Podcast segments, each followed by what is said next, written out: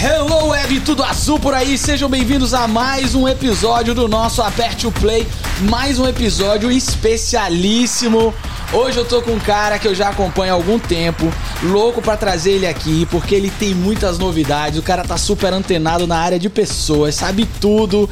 Ele que é o César Almeida. César, muito obrigado por estar aqui. Você é head da IEVO, professor de IBMEC. Conte mais aí, César. O seu currículo é aqueles inomináveis, né? Que tem tanta coisa que a gente não consegue definir, né, cara? Na verdade, a gente vai aceitando os desafios. Em primeiro lugar, alegria estar aqui. Muito obrigado pelo convite. Eu que agradeço. A gente vai aceitando os desafios, vai encaixando na agenda, então tem uma hora que dá uma perda de identidade. O que é que eu sou é. mesmo? Eu sou César. É. Agora o que eu faço é um monte de coisa. Um então de coisa, tem né? aí um monte de atividades que a gente está desenvolvendo. Nesse momento, a principal delas é esse novo desafio com a IEVO. Estou assumindo aí essa operação que é uma plataforma de gestão de desempenho. Sim. Mas tem aí mais umas. Uma meia dúzia de coisas Cara, que a gente faz dúzia, junto. Meia dúzia é brincadeira, viu, gente? Gente, olha, eu. Essa diversidade, essa pluralidade de, de personalidade, eu já venho acompanhando há um tempo, assim. Eu vejo você trazendo tendências, olhando tendências na área de pessoas, provocando tendências. Me conta um pouquinho desse começo na área de gente e depois eu quero que a gente enverede aí pelo, pela IEVO, pelas coisas que você viu aí pelo mundo afora, acerca da área de pessoas, da área de desenvolvimento, que é uma coisa que tem muito a ver com o meu trabalho também. E queria que você começasse, como é que você foi parar na área de pessoas, né? Essa história é muito interessante porque o que aconteceu foi o seguinte: eu sou líder desde muito cedo, né? Uhum. Então, eu, aos 14 anos já trabalho, eu tô com 45, então tenho 31 anos de experiência profissional que eu já estou trabalhando. Começou com 14 anos? 14 anos. Eu resolvi é, trabalhar durante o dia uhum. e estudar à noite o curso técnico em contabilidade. Então, aos 17, antes de entrar na faculdade, eu já tinha um curso técnico, já tinha registro no Conselho de Contabilidade. Demais, Naquela época, cara. você com técnico, você poderia ter o registro. Uhum. A exceção de auditoria e perícia, eu podia assinar um balanço de qualquer empresa. E que cidade foi isso? Em Ibicaraí, interior da Bahia. Ibicaraí? Exatamente. Então, aos 17 eu já tinha essa formação, aos 18 eu entrei numa fábrica, na fábrica da Coca-Cola. E aí já entrei na área financeira, comecei a fazer o curso Isso, de economia. Já aqui, né? A fábrica... Não, lá também. Ah, tinha uma tinha fábrica, fábrica, da Coca-Cola lá, exatamente, na e cidade. E você chegou a descobrir qual era o segredo do. Não tem uma fórmula lá? Então, a gente recebia, né? A Coca-Cola tem no Brasil uma, uma, uma sede uhum. em Manaus, tinha pelo menos na época, que é a Recofarma do Amazonas, e que mandava aquela aquela, aquela bombona Sim. com o, o, o concentrado, é, que concentrado. é aquilo ali era adicionado. É o segredo, né? É, é água, açúcar, gás e aquela bombona que ninguém sabe o que, é que tem dentro. Então aquilo que é o segredo. A gente sabia, só via chegando e aquilo adicionado, né, ao produto. Entendi. E quando eu saí, né, eu trabalhei um tempo nessa fábrica, tudo mais, saí, eu montei uma empresa, já tinha uma empresa, tinha duas empresas nessa época, aos 20 e poucos anos, estava fazendo faculdade já. Uhum. E eu sempre estava liderando alguma coisa. Então, estava, nesse caso, liderando a minha empresa. Na faculdade, eu acabei, na empresa Júnior, também ajudando na empresa Júnior. É, depois, a própria Federação de Empresas Juniores. O que aconteceu foi que eu fiz um curso com 22 anos de idade. Eu fiz um curso de liderança. Eu achei um, um folder Sim. no aeroporto, no aeroporto de Ilhéus, inclusive, eu vindo para Salvador. Eu fiz esse curso e quando eu fiz o curso, eu descobri que eu não tinha tido uma referência de liderança como eu deveria ter tido até então, Entendi. pelo menos que eu imaginava. Uhum. E eu cresci muito nesse curso de liderança. Legal. E depois que eu fiz esse curso, eu falei: caramba, eu me beneficiei muito disso. Eu quero dividir isso também, eu quero ajudar outras pessoas. Como uhum. eu sempre fui uma pessoa que me comuniquei bem, então eu quis fazer isso paralelo com a minha vida é, executiva e ah, gerindo tá. coisas. Então sempre tive, estive em funções de, de liderança de negócios, uhum. ao mesmo tempo concomitante eu estava fazendo alguma atividade de desenvolvimento de liderança, como hoje, por exemplo, que eu estou na IEVO, Sim. mas sou professor do curso de liderança do MBA e do IBMEC, dou a mentoria e faço alguns projetos. Tem um grande projeto que eu faço de experiência do cliente que eu lido com uma rede de varejo Sim. de uma grande montadora do Brasil. Então eu estou envolvido sempre é, no desenvolvimento de líderes, porque uhum. foi um assunto que mexeu comigo profundamente. Sim. E estudando esse assunto também. Que demais. Eu, eu, eu estudo liderança também há bastante tempo. E uma coisa que eu percebo, César, e talvez é, seria legal até ouvir um pouco você, é que a gente importa muita coisa sobre liderança, mas eventualmente a gente precisa olhar a realidade de cada negócio e de cada lugar, né? A questão do contexto é muito importante para a liderança, né?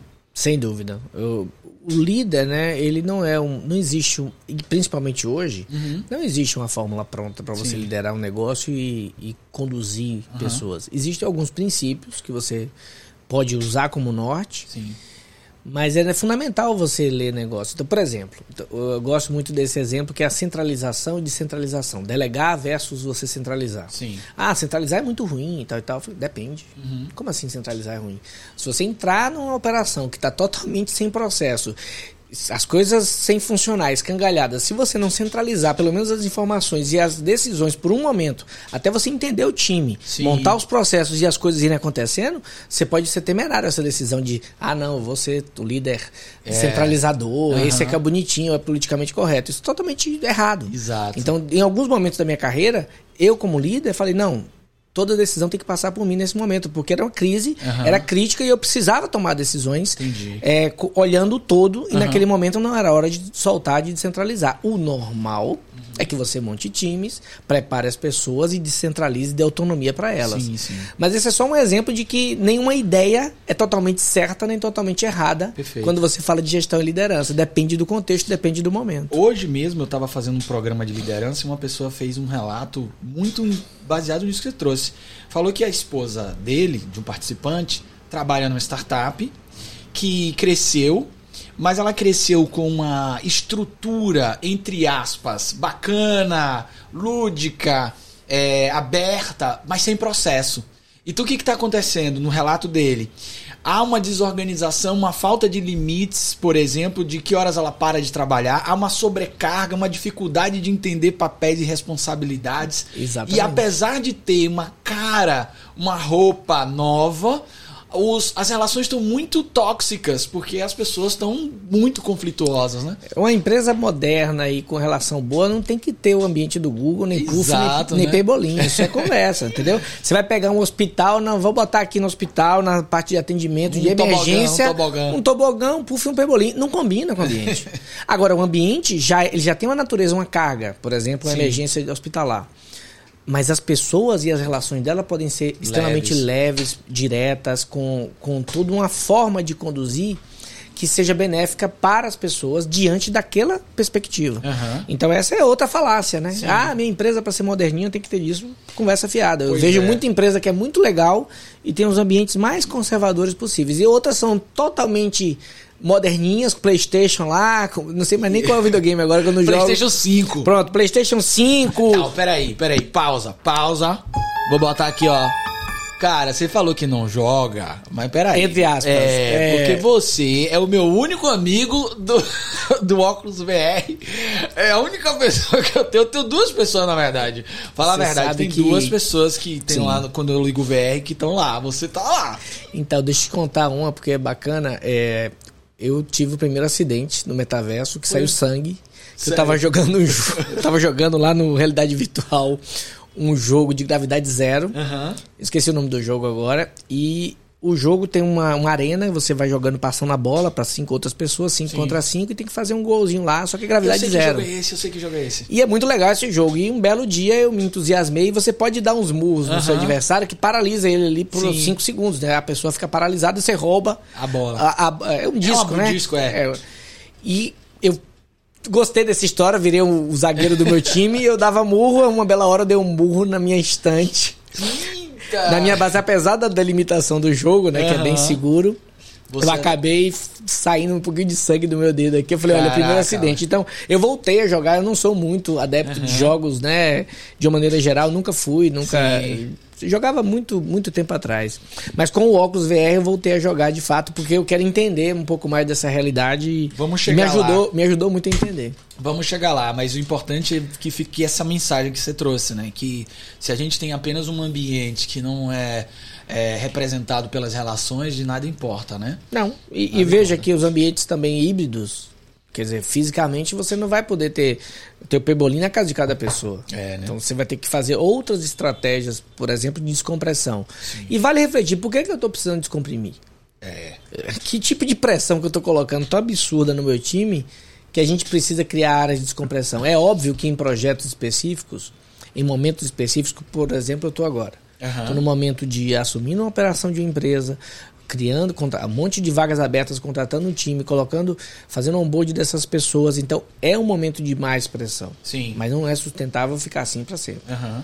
Então a gente tem que ter esse equilíbrio entre momentos de mais energia para a coisa acontecer, né? E momentos em que você mantém aí os processos rodando e a operação crescendo sem precisar de tanta uhum. é, esforço para isso. Você não acha que também um pouco dessa cultura de liderança tem uma origem na ideia de que a gestão pelo medo gerava resultados? Do tipo, olha, é, obedeça porque olha como o mercado está lá fora. Pois é. Trabalhe porque olhe como as coisas estão. Então, construiu-se uma ideia, já que o medo causa uma resposta rápida, né?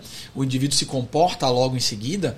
Criou-se uma cultura de lideranças assim também, de certa forma? Sem dúvida, né? O me... Engraçado como a gente analisa esse momento da história, como que o medo permeou tudo, né? Uhum. A gente teve aí uma massiva informação da mídia que vinha com a carga de medo gigantesco, é. né, de contagem de mortos, a gente nunca viu isso na história da humanidade. Nada contra a da, ter a informação, Sim. mas a forma exagerada é uma crítica que a gente precisa fazer. Uhum.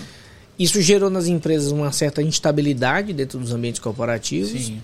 Então as pessoas de novo reagindo a medo. E o que é que o medo no corporativo gera? Você gera silos. Sim. Você gera. As pessoas lutam por espaço. Por espaço, né? Então, as, tem líder, a, tem, eu conheço cases empresariais que líderes forge, fizeram empresas e tiveram sucesso com essa estratégia. Uhum. Inclusive manipulando mesmo líderes, criando fazendo, crises, né? Criando crises para poder para lutar pelo espaço. Uhum. Então essa estratégia ela funciona. É. Ninguém pode é dizer. É inegável, né? Funciona. Agora a questão toda é qual é o custo humano e que nível de consciência ele está. Sim. Então se você pensar que uma uma contratação, por exemplo, é, de trabalho, um contrato de trabalho, por exemplo, que não seguem um mínimo de, de respeito às pessoas que trabalham, se isso funciona pra, no curto prazo, claro que funciona. A pessoa uhum. paga menos, ela é. ganha mais, dá resultado. É. A questão toda é o nível de consciência que isso está. Uhum. Então, acho que é, é, a gente tem que discutir é isso. É não isso. se funciona ou não funciona. Sim. É, isso funciona, mas eu tô, eu tô disposto então a pagar esse preço, sim, quer dizer, sim. fazer isso com as pessoas, uhum. a levar um produto né, com, por exemplo, teste em animais e fazer uhum. animais sofrerem na minha indústria farmacêutica ou de cosmético, uhum. incluir lá, sabe-se lá o que tem dentro daqueles produtos. Então, é esse o nível de consciência que a gente tem que pensar. Perfeito. E aí, do ponto de vista do líder, o que é que a gente tem, né? Eu acho que, fazendo uma análise histórica rápida, sem fazer muita muitas delongas aqui, sem ficar fazendo é fazendo aqui uma aula de história mas pode mas, fazer que eu gosto é mas pode fazer mas analisa comigo olha só o líder no passado vamos, não vamos muito longe uhum. mas ele era um líder que ele tinha que saber tudo e ele tinha um discípulo então você tinha um mestre e um discípulo Perfeito. como é que você ensinava alguém essa pessoa ficava do seu lado e tinha aquelas parábolas histórias do discípulo superando o mestre por aí uhum. vai então, se eu era um ferreiro, eu tinha que botar alguém do meu lado ali, Sim. normalmente bem jovem, para aprender aprendiz. o aprendiz. Então, era o meu discípulo. Um belo dia, ele, para crescer, o que ele fazia? Ele ficava com o mestre? Não, ele ia embora. Uhum. Ou seja, não, não tem espaço para dois. Uhum. Você vai lá fazer sua vida, agora você está pronto, segue. Sim. Passa o tempo, a gente vai para um mundo, né, na agricultura e etc, em que você tem ali a pressão, a força, por exemplo, né, o uso da força em uhum. determinados, vários regimes de trabalho.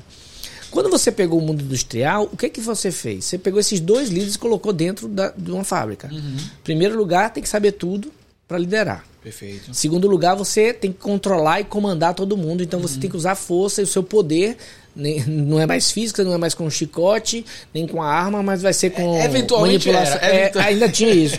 mas vai ser com manipulação e etc. Então a Uhum. gente colocou esse líder, esses dois modelos de líder dentro da empresa. Aí até hoje a gente tem resquício disso. Com certeza. A gente tem resquício nas pessoas querendo saber o que você está fazendo, controlando a atividade, não o resultado. Perfeito. Então você tem o comando e controle que é presente na maioria das empresas e os líderes não mudam, até porque eles não sabem como fazer diferente. É, aprenderam assim, né? Aprenderam assim.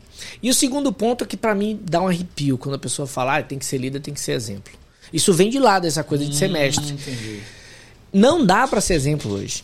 Não dá. Eu tô dizendo para você, não dá para um líder falar assim, eu sou um exemplo de tudo que eu espero do meu time no meu time. Tá ah, mentindo. sim, com certeza. Tá mentindo. Aham. E outra coisa, a pressão que tá gerando no líder. É.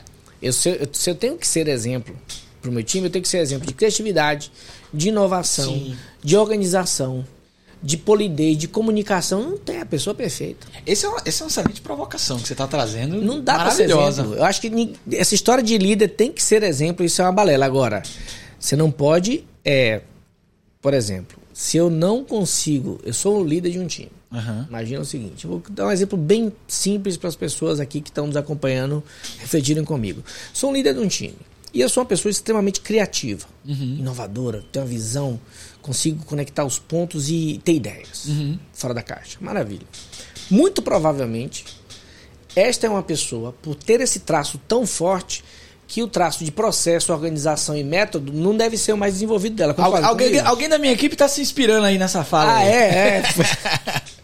aí veja só, se eu estou no time Sim. e eu sou esta pessoa, eu posso ser, talvez, o exemplo neste métier aqui que eu Perfeito, é que é o meu talento. É isso. Mas nesse daqui eu não sou não e ser. não preciso ser. Exato. E eu posso jogar aberto com o time. Perfeito. E aí a humildade, hoje a graça é, olha só, é processo é o Lucas que cuida. Maravilha. A organização é o Lucas que cuida. Eu confio no que ele traz para mim e preciso dele do meu lado, do Ó, nosso lado, para poder gerir o negócio. Gente, isso foi apenas um exemplo, tá? Porque não é o Lucas que cuida, é, é alguém daqui do meu time.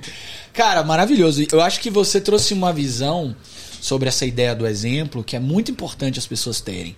Porque há uma cobrança, principalmente, César, atualmente, de uma plenitude de virtudes, que eu acho que é o mais difícil. Pois porque é. é como se a pessoa tivesse que ser um ser, um super-humano ainda há uma herança dessa ideia do, do grande homem, né? O líder como grande homem, que é esse capaz de aglutinar tantas virtudes e que é impossível, né? Não vai rolar. Não vai e rolar. Aí, Somos vulneráveis, né? E Somos aí incompletos. E aí veja o que está acontecendo com a média gerência. Aí vamos avaliar o reflexo disso hoje. Uhum. A média gerência é achatada pela estratégia, pela alta gestão que cobra o resultado e ela tem acesso à estratégia porque ela já está mais madura. Sim para poder entender os contextos. Ela vê lá de cima e olha para baixo. Isso. Em compensação, ela é quem executa essa estratégia é.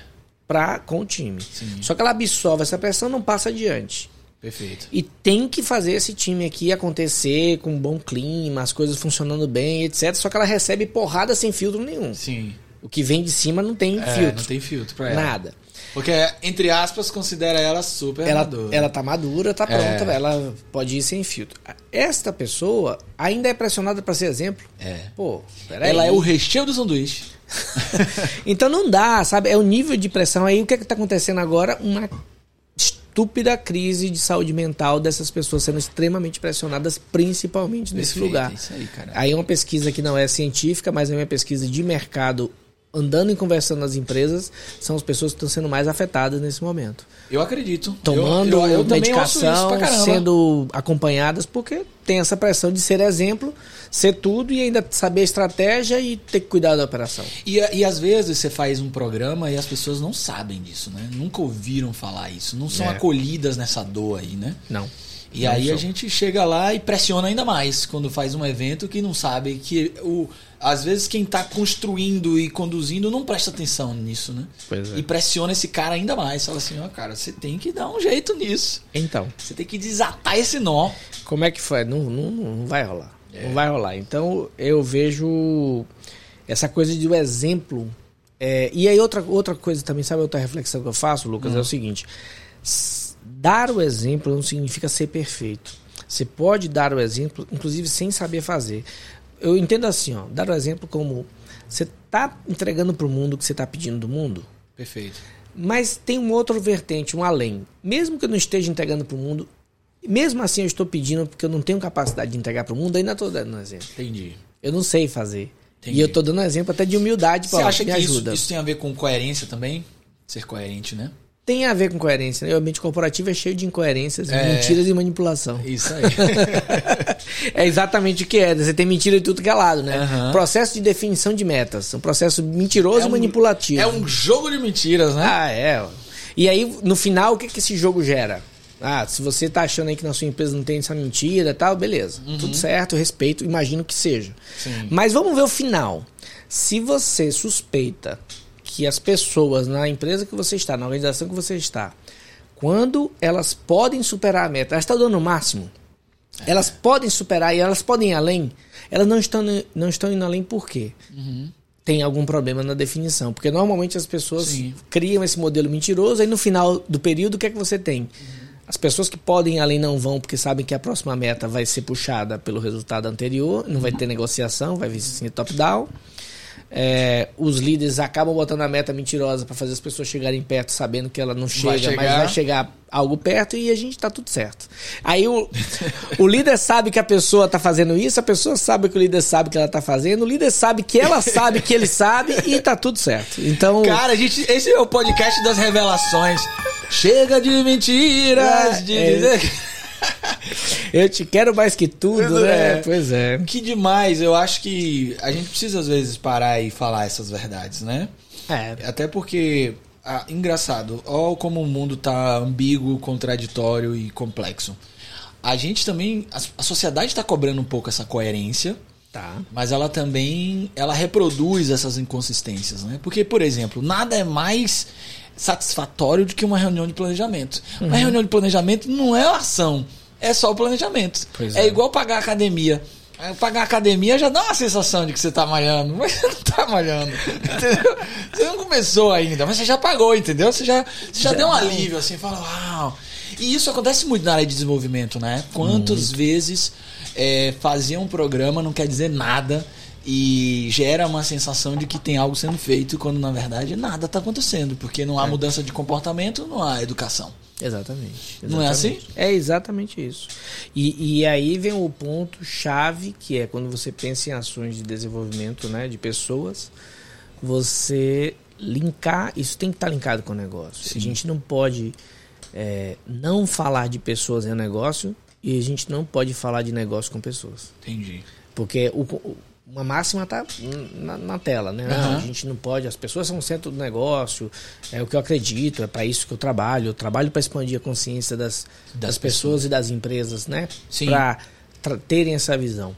Por outro lado, como é que isso vai repercutir nas entregas que a gente precisa fazer Aham. e no que a gente precisa entre- é, é proporcionar de resultado para o mundo, né? Bom. Então, esse é um ponto super relevante. Sim. E alguns temas viram tabus nisso, né? Como, por exemplo, lucro. o Sim, lucro é um sim. puta tabu, a gente, as pessoas têm dificuldade de falar é, desse tema abertamente, mostrar o lucro, etc., como se fosse uma coisa ruim. Proibitiva, né? É, e, e, Anti-humanística, talvez. e ao contrário, o lucro é, o, é o quando a empresa ela tem margens saudáveis e ela gera um resultado positivo, ela está garantindo a sustentabilidade né, do negócio para as pessoas, para o planeta, para o mundo. Sim. E cada vez mais essas externalidades a gente vai incorporando, Legal. porque a gente está ampliando a consciência. Aham. Poxa, antigamente você jogava o dejeto num, num, num lençol, num lençol freático, numa lagoa, etc. Tava nem aí. Hoje a gente já não admite mais isso. Como Sim. consumidor, como empreendedor, como membro de uma empresa. Peraí, eu tô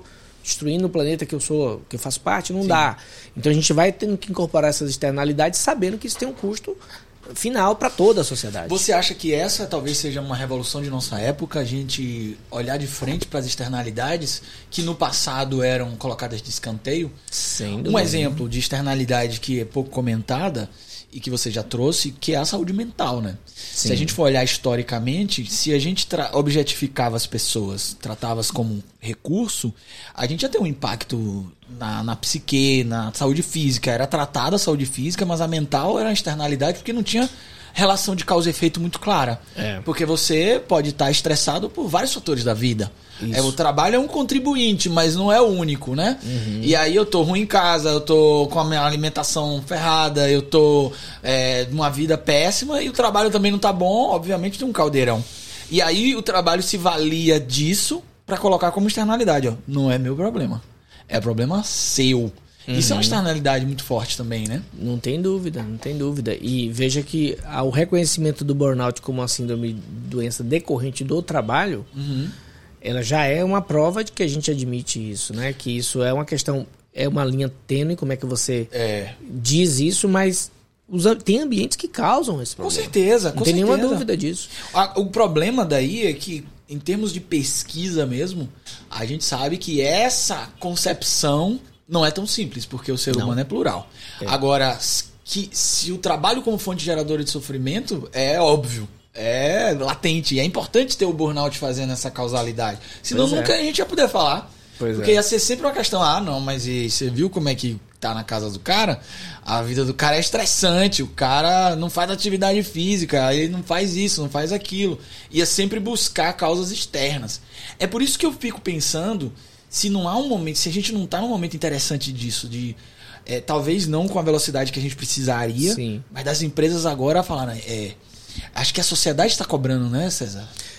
A sociedade está cobrando e a gente está começando a. a- tudo está relacionado, né? Sim. Esse assunto de gestão de pessoas, na minha opinião, está muito relacionado com a questão ambiental. Por um acaso da minha vida, eu, eu acabei fazendo um mestrado em meio ambiente e desenvolvimento regional. Olha. e estudei muito essa parte ambiental Aham. e, e eu vejo muita correlação porque, por exemplo, quando a gente observa a externalidade do petróleo, Sim. vamos pensar nela, é, ela não é de curto prazo, normalmente. É. Por exemplo, quando você pega um carro, cola, enche o tanque de combustível e anda com ele, você está emitindo ali gases de efeito estufa. Sim. Esses gases não vão te danificar hoje, não vão te afetar hoje, nem amanhã, se você não tiver num grande centro, por exemplo. Não tem, não tem afeta, não afeta nada para você, ficou para trás, ele vai subir para a atmosfera e acabou. Algum dia lá adiante você vai ter esse, essa conta para pagar de certa forma. E aí a gente começa a observar que a gente se preocupa com isso hoje. Então a gente já cada vez mais vem se preocupando com essa questão. Da mesma forma, por exemplo, alguns hábitos como sei lá, co- um determinado tipo de comida, ultraprocessados, é, o cigarro e etc., que também não causam um efeito imediato. Refrigerante. Você não, é, você, você não toma um ultraprocessado hoje Uhum. e fica doente hoje. Seu corpo não reage hoje. É. O que, que vai acontecer? Depois de um tempo, você vai ter a resposta. Da mesma forma, o positivo. Você não vai pra academia hoje e vai ter seu olhar no espelho amanhã e vai ter seu corpo diferente hoje. Você vai demorar um tempo.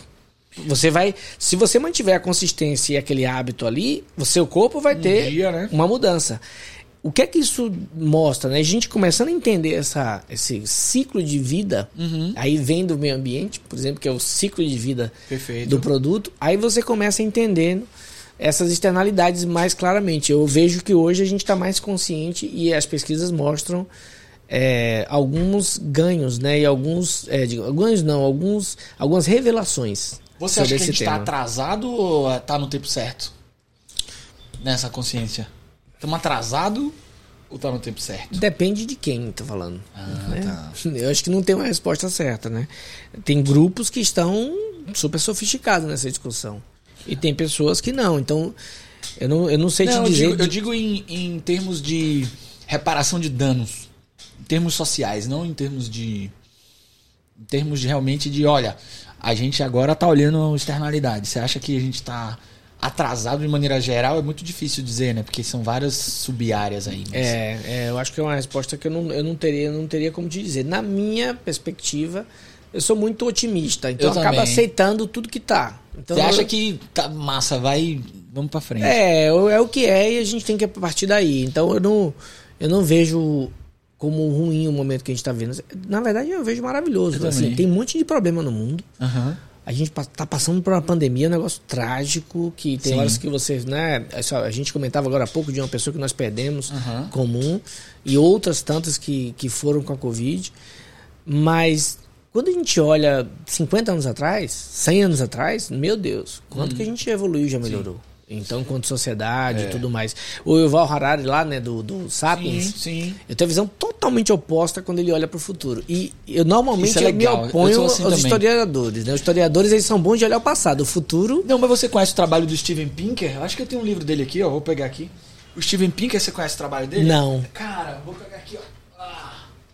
Cara, é um livro um pouco antipático esse livro aí, mas Olha só. esse cara, ele fez um trabalho levantando dados de como, na verdade, nós estamos indo bem enquanto sociedade, comunidade. Ele dá dados. Perfeito. Dados de violência, dados de é, questão é, de- da fome. E aí ele vai fazendo cálculos matemáticos, é um psicólogo cognitivista, e ele tem um trabalho incrível. O outro livro dele chama O Novo Iluminismo. Que ele- legal. que ele é um cara, é, é um otimismo analítico. Eu sou dessa, dessa vertente também aqui, ó. A dica de leitura aí, ó. Ó, gostei. Vou, vou- já vou absorver essa dica. Os Anjos Bons da Nossa Natureza. Os anjos bons da nossa natureza. É um Gostei. livro um pouco antipático pelo tamanho, mas é, É. bem interessante pelos dados. Eu assisti uma palestra agora recente do fundador da Life is Good. Life Sim. is Good é uma, uma marca de t-shirt americana, eles são varejistas e eles têm é, frases motivacionais. Você que era LG, LG não é Life is Good também? Life- é, de sistemas, não. Essa é Life is Good, é uma empresa americana, chama Entendi. Life is Good. Entendi. E eles têm um bonequinho lá e tal, né? Que, que personifica lá a marca. E eles fazem mensagens bem positivas na, na camisetas, etc. É um trabalho sensacional. E ele fez uma palestra, engraçado que ele entrou na, no, no evento de bermuda, de chinelo de dedo e de camiseta. A camiseta Life is Good. Aí você olha, né? E fala assim, nossa. É, e ele é- foi o último speaker desse evento. Você olha e fala, nossa, né, o que é que vem de lá? Deve ser uma coisa mais né, motivacional, vai trazer algumas frases mais relaxadas. Que nada, ele fez a apresentação do- toda com gráficos. Aí ele mostrou gráfico de pobreza, de mortalidade infantil, de fome, Sim. tudo em queda, como a vida é boa. Então ele fala, a Aí, ideia é essa aí, ó. Esse cara aí. Ele fala justamente isso. Ele fala assim: olha, não tem uma vida tão boa quanto a nossa. Tem problema? Tem. Sim. Mas nós estamos muito melhor do que estávamos no passado. Então vamos olhar para esse metade do copo cheio para nos dar energia para consertar o que com falta. certeza, com certeza. E, e eu, nesse sentido, eu acho que a gente está no, no caminho. Algumas coisas eu queria que fosse mais rápido, né? Ah, Mas claro. outras. Eu sou, Tá eu sou César. Eu inclusive o meu livro é sobre isso, é o play da vida, playfulness, a plenitude do play. Aham. É essa ideia de que a gente precisa se conectar a esse agora, ter esse olhar. Inclusive, é, quando eu eu assisti agora uma convenção com o Steven Pinker e ele traz uma, uma reflexão interessante. Os eventos a gente consegue ver, mas existem processos que a gente não percebe. Sim. Por exemplo, aconteceu um tsunami, é um evento. Os eventos normalmente são negativos. Os processos positivos eles são mais lentos. E se a gente for realmente fazer análise desses dados, a gente está vivendo melhor. Agora, é, ele faz um levantamento dos jornais dos últimos 100 anos. O que é que aconteceu com os jornais? Como notícia ruim chama mais atenção, foram amplificando as, as partes de notícias ruins, de modo que os jornais se tornaram mídias para notícias ruins. Ninguém fala um- um- uma, uma coisa boa. Por quê? Porque não dá clique, não dá resposta. Infelizmente, a gente tem essa apreensão cognitiva mesmo de querer desacelerar o carro quando vê um acidente, de querer ver a notícia ruim e por aí vai. É, então talvez seja uma forma de proteção que a É. gente está condicionado e tem que fazer, mas não sei, né? Eu, eu, eu, eu eu não sei. Eu tenho uma É. dúvida grande se realmente não dá clique, né? Ou se a gente tem medo de fazer uma coisa inovadora e disruptiva, né? Que é- seria olhar para as coisas boas. Engraçado como que eu estava assistindo é, um programa de TV falando sobre um atentado que teve lá com a vice-presidente argentina e como que rende um assunto que já tinha dado É. notícia. E o negócio não parava nunca, assim. Nós vamos ver a, a arma que foi usada, o A modelo, bala. a bala, a diferença de uma bala 32 para uma bala 9mm. Falei, gente, a notícia já foi, já entendemos a notícia, vamos para a próxima. Quer dizer, então tem isso de você É. valorizar essa notícia e render, né? Render, render, Mas- render, render, Mas render. tem uma E- resposta cognitiva aí. e aí você observa o que aconteceu, por exemplo, com a guerra na Ucrânia, né? No começo era o único assunto. Hum, Aí chegou uma hora que as pessoas perderam totalmente interesse, a guerra continua. é. E o assunto gente não nem é- sabe mais, né? Ninguém, ninguém- ah, tá tendo ainda a guerra na Tá Ucrânia, tendo? pessoal. Pensei que o que aconteceu? Mas porque justamente você já usufruiu daquele, Já massificou, né? daquele momento. É o chamado pegar no rabo do cometa. O cometa quando tá passando, se você pegar no rabo, todo mundo vai olhar pro cometa, você vai ser visto. Aham. Então a turma aproveita o que tá na, na crista da onda para poder É, faz surfar. sentido, faz sentido. E essa coisa da- do negativo, né? É, é o que você falou, né? É, fácil, né? Criticar, negativar, ah, e aí, chegou atrasado, o trânsito, o tempo, e as pessoas começam a entrar nessa vibe, né? De, de, de falar mal. Sim, sim. É engraçado como eu viajo bastante, né? E as pessoas às vezes me ligam, é, eu atendo, né? Hoje cada vez se liga menos, né? Manda mensagem. Mas, ou então manda mensagem até no WhatsApp, Vou né? te ligar. né? Não, manda assim. Não, sei que você deve estar corrido aí. É, ou então me liga, não, tá correndo aí, eu preciso falar rapidinho. Eu falei, não, não tô correndo. Aham. Não, mas você não tá viajando? Eu falei, tô viajando, mas pode falar, tô te ouvindo agora. Atendi, tô te ouvindo, tô aqui. Sim, sim. Então há um, uma, uma, sabe, um, um afã de, dessa coisa de, ai, tá correndo, tá estressado. É, le- é meio, é meio, é, tem um sex appeal. É claro, tem um sex é, appeal esse negócio, é. né? E eu queria estar na praia a maior parte do tempo e quando eu tô, eu tô. Tá- Engraçado, eu tava num evento, eu estava num evento em Brasília e estava acontecendo um, um, um problema na empresa e uma pessoa do meu time ia pedir uma reunião urgente ali para eles resolverem, time de desenvolvedores de tecnologia, às 20h15. Uhum. E falou: a gente vai fazer uma reunião aqui, você pode entrar? Eu falei: não, tô numa festa. Era quarta-feira. Eu falei, não, tô numa festa. Aí deu aquele silêncio assim do outro lado, porque ela não esperava aquela resposta de mim. Talvez uhum. porque eu tô pouco tempo né, na, na organização, ela, ela não tinha isso como uma coisa bem vista Sim. por outros líderes que ela já foi líder dela. Eu falei assim: olha, tô numa festa, eu tô aqui um momento é que não dá pra gente conversar agora e isso não é hora pra gente tratar esse assunto. Sim, Mas não sim. disse nada disso. Eles entenderam e a gente tratou no dia seguinte, ninguém uhum. morreu e ficou tudo bem. Eu vejo isso muito em voo. Em voo me dá uma angústia às vezes, porque as pessoas, eu acho, eu não sei, acho que é uma fuga, precisam estar tá ocupadas, né? Precisam estar tá lá trabalhando e tem lá e tá e tá e tem que trabalhar e tal. Eu não sei se é porque eu tenho medo de avião, aí eu fico olhando pros outros no avião. Mas eu pego muito voo e às vezes de madrugada e vejo que tem gente trabalhando de madrugada no dentro do avião. Falo, meu Deus, esse e-mail vai para quem essa hora? Para quem vai esse e-mail essa hora? Pois é, pois é. Então, Agora, essa, uma, uma, dúvida. Essa é uma questão. Existem vertentes, César, que falam é, abertamente sobre uma questão de design nos negócios. Sim. Qual é a questão de design? A gente tem aí a centralidade dos resultados como a natureza dos negócios uhum. e algumas frentes falam, olha, a gente precisa rever essa centralidade. Inclusive, a gente já vê movimentos de, uma, de novos arranjos, Inclu até eu vi uma matéria na, na, no New York Times falando sobre como alguns grandes investidores estão olhando mais não só para o quanto essas empresas geram de resultado para os stakeholders, mas também quanto essas empresas abrem mão de resultado para investimento na comunidade. Uhum. Você percebe isso também como uma coisa da época? Sem dúvida. Percebo e, e os sinais são claríssimos né, de uhum. empresas fazendo isso. Eu tive, é, eu assisti um, uma palestra do de um VP do Walmart nos Estados Unidos e é muito interessante o, tra o trabalho que eles estão fazendo, por exemplo, lá em relação às comunidades. Então uhum. há uma há uma grande transformação organizacional falando em tecnologia, por Sim. exemplo. Então as empresas estão criando um monte de vagas especializadas em tecnologia e algumas vagas estão sumindo de outras coisas que não fazem Perfeito. mais sentido.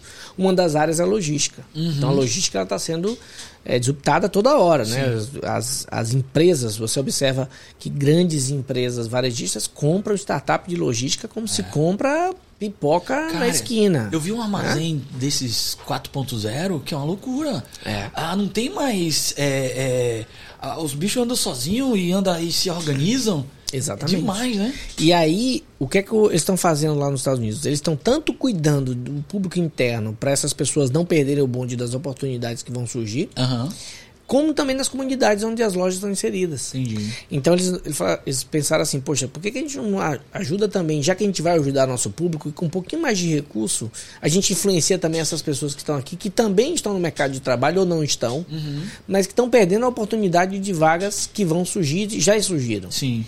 E aí, esta eu acho que é, uma, é um ponto importante, né? As pessoas estarem olhando que nós não estamos separados, não estamos apartados do mundo. Sim, é, eu sempre por uma sorte, minha educação, não sei se meus pais, meu pai sempre foi uma pessoa bem gregária, meus pais, na verdade, né, de participar da comunidade ativamente, etc. Eu, por essa formação e, e tudo mais, e meu estilo gregário, eu acabo sempre tendo essa visão de mundo. Uhum. Que a gente não está apartado do todo. Né? A gente está inserido. Onde você está, você está inserido em um, uhum. em um contexto.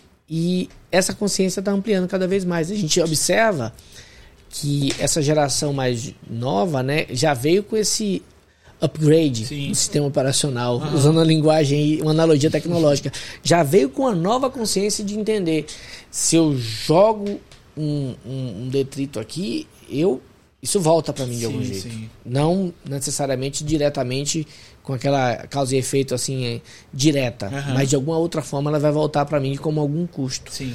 E, e a gente tem que discutir esses assuntos. Eu me lembro que eu estava numa. Eu tenho uma, uma, uma, casa né, na Península de Maraú, na Ilha de Campinho. E eu fui convidado por um, um pessoal, inclusive que mora fora do Brasil, para participar de um programa chamado Lixo Zero na Península. Sim.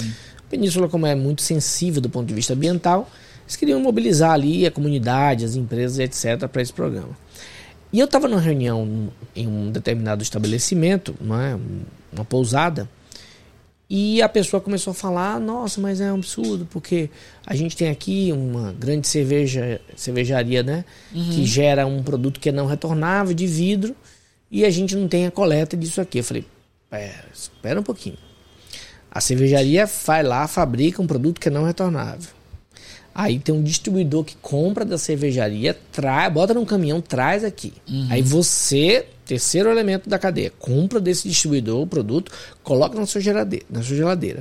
Aí vem uma pessoa de lanche aqui, porque era um, um estabelecimento que recebia bastante pessoas que vêm de lanche, alta renda, vem de lancha para aqui, o jet ski, consome esse produto. Então você tem quatro elementos pagando aqui, se beneficiando de uma estrutura. E agora você quer que o setor público vá recolher aqui? Olha. Não, não- aí você quer que os meus impostos paguem a conta de vocês quatro? Paguem vocês. É. Vocês que vão encontrar um jeito de levar esse lixo para fora da península. Não tem a ver com a gente. Sim. Tem a ver com vocês que estão se beneficiando. A grande cervejaria, o distribuidor, a pessoa que consumiu, vendeu que é você e a pessoa que consumiu que é o seu cliente. Essa externalidade não é social. Sim. É dessa cadeia que está aqui dentro. Aham. E aí, quando eu falei isso, houve assim uma Surpresa da pessoa, né? Porque politicamente correto seria botar a culpa em alguém e no setor público, né? Na prefeitura, o Que estado, não. Então, esse momento, por exemplo, que eu tentei fazer foi mostrar que a gente está causando externalidade e não pode vir um terceiro resolver. Eu já vejo esse movimento acontecendo em muitos ambientes. Então, da mesma forma, vamos voltar para a gestão, para a liderança, o cuidado com o bem-estar das pessoas. Eu não sou responsável pela vida pessoal das pessoas que trabalham comigo.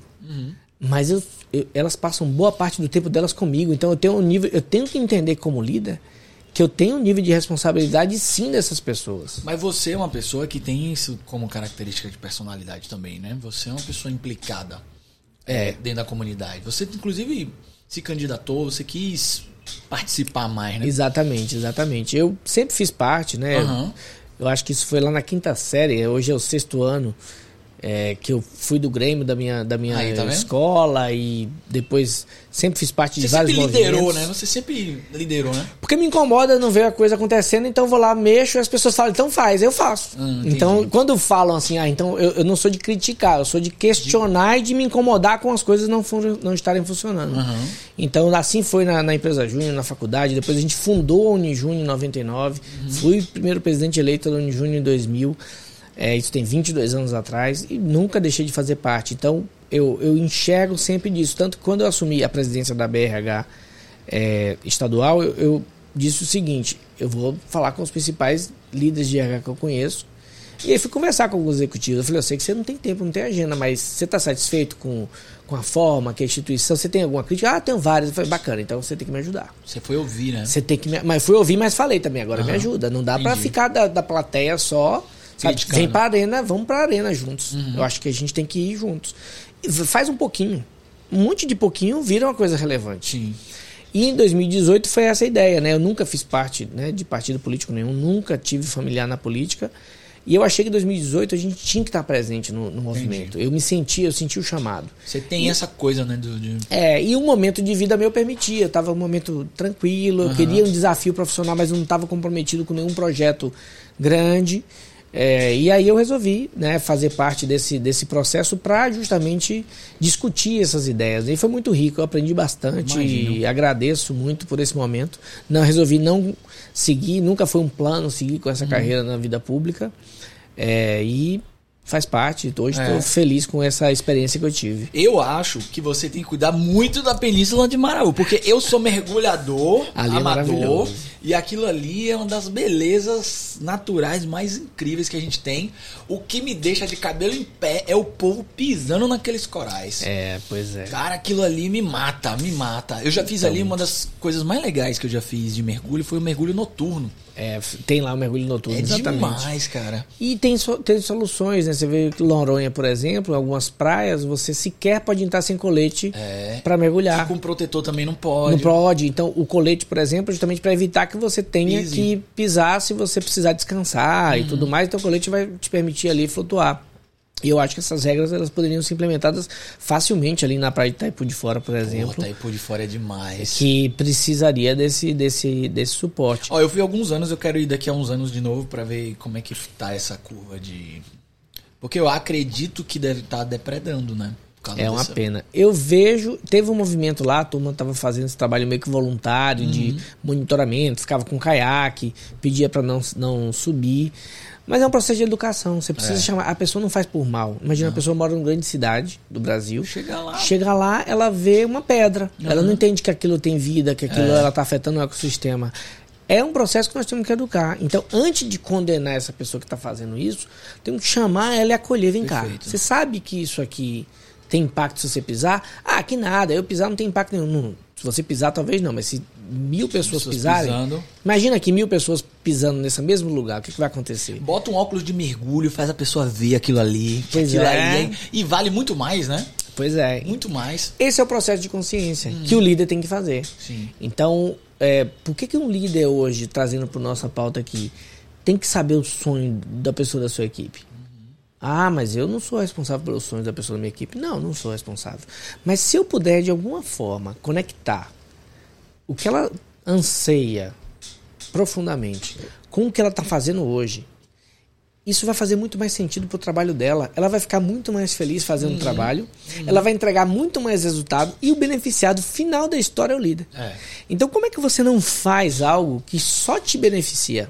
Pois é, né? É, espalhar né, um pouquinho de, de, de carinho, cuidado e, e né, proteção ao outro só traz benefício pra é. gente. Só, no caso do líder, é, a relação de causa e efeito é direta. Aham. Direta e imediata, tá? E eu Talvez seja essa dificuldade de perceber essa relação direta. E é direta e imediata. As pessoas vão entregar mais resultado, inevitavelmente. O, qual que é o grande problema? Voltando ao que a gente falou lá atrás da média gerência. Ela achatada pela estratégia, com um backlog gigante de coisas para fazer, essa média gerência tem que entender que dentro desse backlog, uma parte dele é cuidar de pessoas. Não tem tempo, né? Mas aí, se não está cuidando de pessoas, se você é um líder, se você está numa posição que tem pessoas que estão na sua equipe e você não tem tempo para essas pessoas, você não está fazendo bem o seu trabalho. Exato. Ponto final. Então você tem alguma coisa errada aqui. Ou você precisa redimensionar suas atividades, delegar um pouco mais, ou você precisa se organizar melhor, ser mais produtivo. Alguma coisa você vai precisar fazer. Mas se você não entender que encontrar periodicamente com as pessoas do seu time para uma conversa individual sobre performance, desempenho e o desenvolvimento dela, tem coisa errada na sua, na sua agenda. Hoje me fizeram uma pergunta, um treinamento que eu queria fazer pra você. É, com todo esse olhar, a gente enfrenta muitas resistências.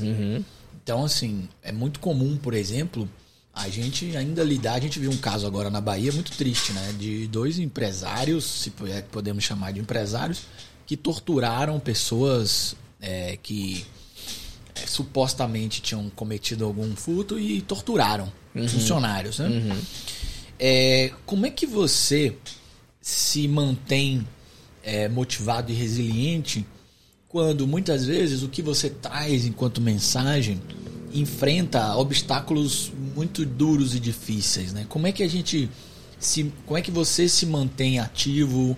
E eu sei que já imagino um pouco do caminho da sua resposta, mas como é que você, César, que tem esse olhar pô, é, positivo da vida, positivo do mundo, positivo da liderança, que faz esse convite. Como é que você resgata em você resiliência para às vezes se deparar com cenários em que fica evidente que o empreendedor não quer investir ou que ele quer investir apenas para um contagiro ali, mas não quer. Então, como é que você se se municia disso aí? Tem uma, é- essa é uma questão muito peculiar para mim, porque eu vou resgatar o meu propósito, né, que é ser um agente de despertar da consciência das pessoas, da ampliação da consciência das pessoas. Ser um agente de despertar da ampliação da consciência das pessoas e dos negócios. E ti- essa frase era maior, eu cortei, fico- terminou aí, para ficar mais curto, achei que ficou mais interessante, só que voltava o final dela. E o final dela é vírgula, respeitando o momento de cada um. Então, a gente, se a gente não compreender isso, a gente vai, nós nos tornaremos inevitavelmente radicais. Seja na ideia qual for. Pô, na legal melhor ideia do mundo, você vai ser um radical. Entendi. Então, quando você fala que você quer desenvolver líderes, mas você só quer desenvolver os líderes que já são ah, pô, tem maturidade, delegam, são pessoas né, articuladas, se comunicam bem, não, não vai rolar. Você tem que pegar um líder que está ali, em um nível de consciência totalmente diferente, e torná-lo um pouquinho melhor dentro daquele nível de consciência. Mais, então, mais. eu não eu não enxergo, eu não, eu não acredito em resposta única para nenhuma pergunta. Uhum. Eu não acredito, isso é uma crença que eu tenho muito forte. Não tem uma resposta só. Sim. A gente achar que É é, maniqueísmo, né? Você É. querer dar uma. Vou dar, um, vou dar um né? exemplo para você que eu adoro é, é, trazer exemplos que eu acho que exemplif- é, dá luz porque a gente está falando. Sim. Os exemplos trazem vida porque você está falando. Eu estava chegando em João Pessoa e, tornando uma longa história curta, eu estava. Eu chamei um Uber e o caminho, tinha um caminho traçado no aeroporto de João Pessoa e eu segui o caminho, ó, vai por aqui que você vai chegar no seu Uber.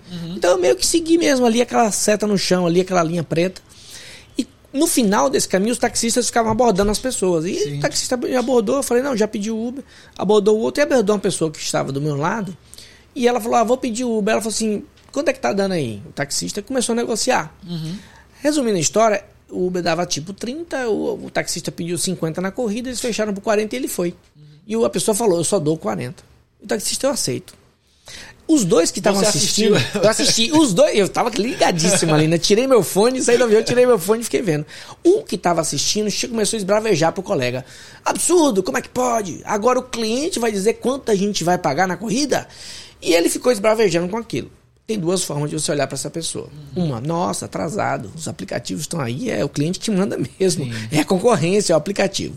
A outra forma é você olhar para essa pessoa e dizer, pegar pela mão dela e falar assim: coitado, deixa eu ter compaixão, porque ele não entendeu que o mundo mudou. E o mundo já mudou. Sim. E ele não está entendendo que é sim o cliente cada vez tem voz, cada vez mais ele dá a opção. E agora tem um aplicativo que você bota a proposta, né? Tanto o passageiro quanto Uhum. Sim, o motorista. é. O mercado tão livre que você dá uma proposta, você aceita ou não a corrida.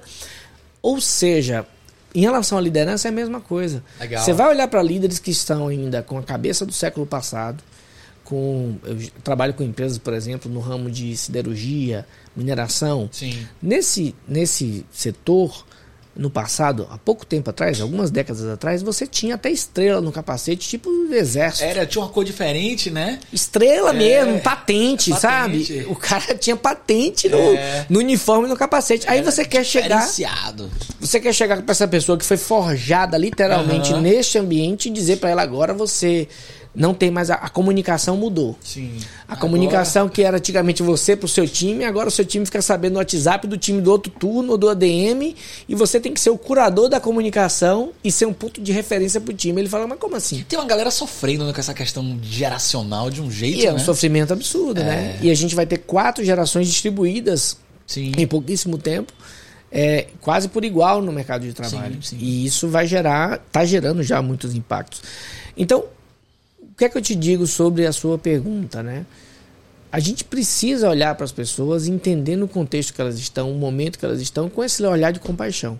Se a gente tiver isso, nós vamos encontrar a melhor forma de comunicar. Legal. Então, eu, eu, não posso ter um discurso de gestão de pessoas extremamente sofisticado em uma organização que não tem nenhum tipo de avaliação de desempenho, por exemplo. Sim. É, Você faz o básico. Sim. Aí a organização já tem tudo implementado, etc. Aí nós podemos sofisticar, nós vamos agora, vamos fazer um negócio contínuo, vamos tirar, vamos tirar a pessoa das caixinhas, vamos nos- tira essa curva forçada que isso é além, É. isso não faz mais sentido. Poxa, a gente pode ampliar, mas se você não tem nada, pô, começa com alguma coisa, implementa A, a curva coisa. forçada, eu até estava comentando hoje, né? A curva forçada, ela foi implementada pela GE, pelo Isso, Jack Welch, né? isso. E ela, em uma época, ela fez muito sentido, né? Total. Como evolução de performance, né? Uhum. Então a gente pega lá os inferiores e bota na, na lista de, de que vamos fazer com eles, ou desligá-los, que era a ideia original. Era, né? né? Era O- bem radical, né? Era bem radical. Demite os 10%, É, acabou. E os top 5 a gente, a gente faz um plano. Promove. É, um É. plano de cuidado deles. Falando de performance agora, você tá agora como head de uma empresa que trata de performance. Como é que tá isso hoje? O que é performance hoje? E isso é uma grande questão, né? Tem uma, essa é uma discussão que não está, digamos assim, é, não existe um modelo default no mercado. Eu vejo as, pessoas, as empresas evoluindo nisso, porque a grande dificuldade é justamente você querer encaixar num processo algo que não dá para ter um processo, que é o ser humano. Sim. A, a tecnologia mais avançada no mundo, que não tem nenhuma próxima a ela, somos nós. Sim. Não tem nada mais avançado do que isso aqui. Do que este corpo com todos os seus atributos. Pô, legal. É extremamente avançado. E a gente quer colocar isso numa caixinha. Aham. Num, ah, não, o modelo é esse aqui. Então, essa é a primeira questão. Tá. E para você ter modelos que sejam totalmente é, livres né, e descentralizados na ponta entre líder e liderado, você precisa de um grau de maturidade muito grande das pessoas. para É, isso. poder olhar e avaliar a performance caso a caso. Parâmetro dia a do dia. indivíduo com ele mesmo. Pois é. Então, é, e, e algumas questões, por exemplo, é, as empresas ainda querendo que a promoção, que a pessoa evolua na carreira de uma forma que ela tem que fazer carreira, que ela tem que virar líder, por exemplo, sendo que ela não tem perfil. Aí a gente Ah, entendi. discutia carreira em Y há milênios atrás. É, Uma figura de linguagem, claro, né? Há décadas atrás. Os maias fala sobre falavam isso. sobre isso. Os incas. Pois é.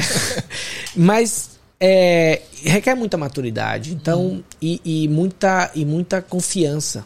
Os ambientes corporativos, para que as- os líderes tenham autonomia de fazer a avaliação, uma para cada pessoa, Sim. Ele teria que ser de muita confiança, de muita distribuição de confiança. E esse ambiente ainda é uma utopia na maioria das organizações. Então, o que, que eu enxergo sobre isso? A gente tem que dar um passo de cada vez. Então, eu acredito muito que é o seguinte: se- que, qual é o cenário da sua organização? Como que ela é? Aham. Qual que é, eh, o estilo de cultura? Em que se- sentido ela está envolvida?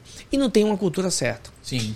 Não Né? tem, Não né? tem. Cultura é vivo, né? E não tem e dentro das organizações as culturas elas variam. Aham. Você não pode querer que uma organização tenha a mesma cultura em todos os setores. Sim. Você não pode Perfeito. querer que o jurídico, ah, o financeiro, o comercial e a área de produção, de TI, de inovação sejam iguais. Uhum. Elas não são. Sim. Só que as empresas querem fazer uma política. Não, eu tenho que fazer uma política de avaliação. É.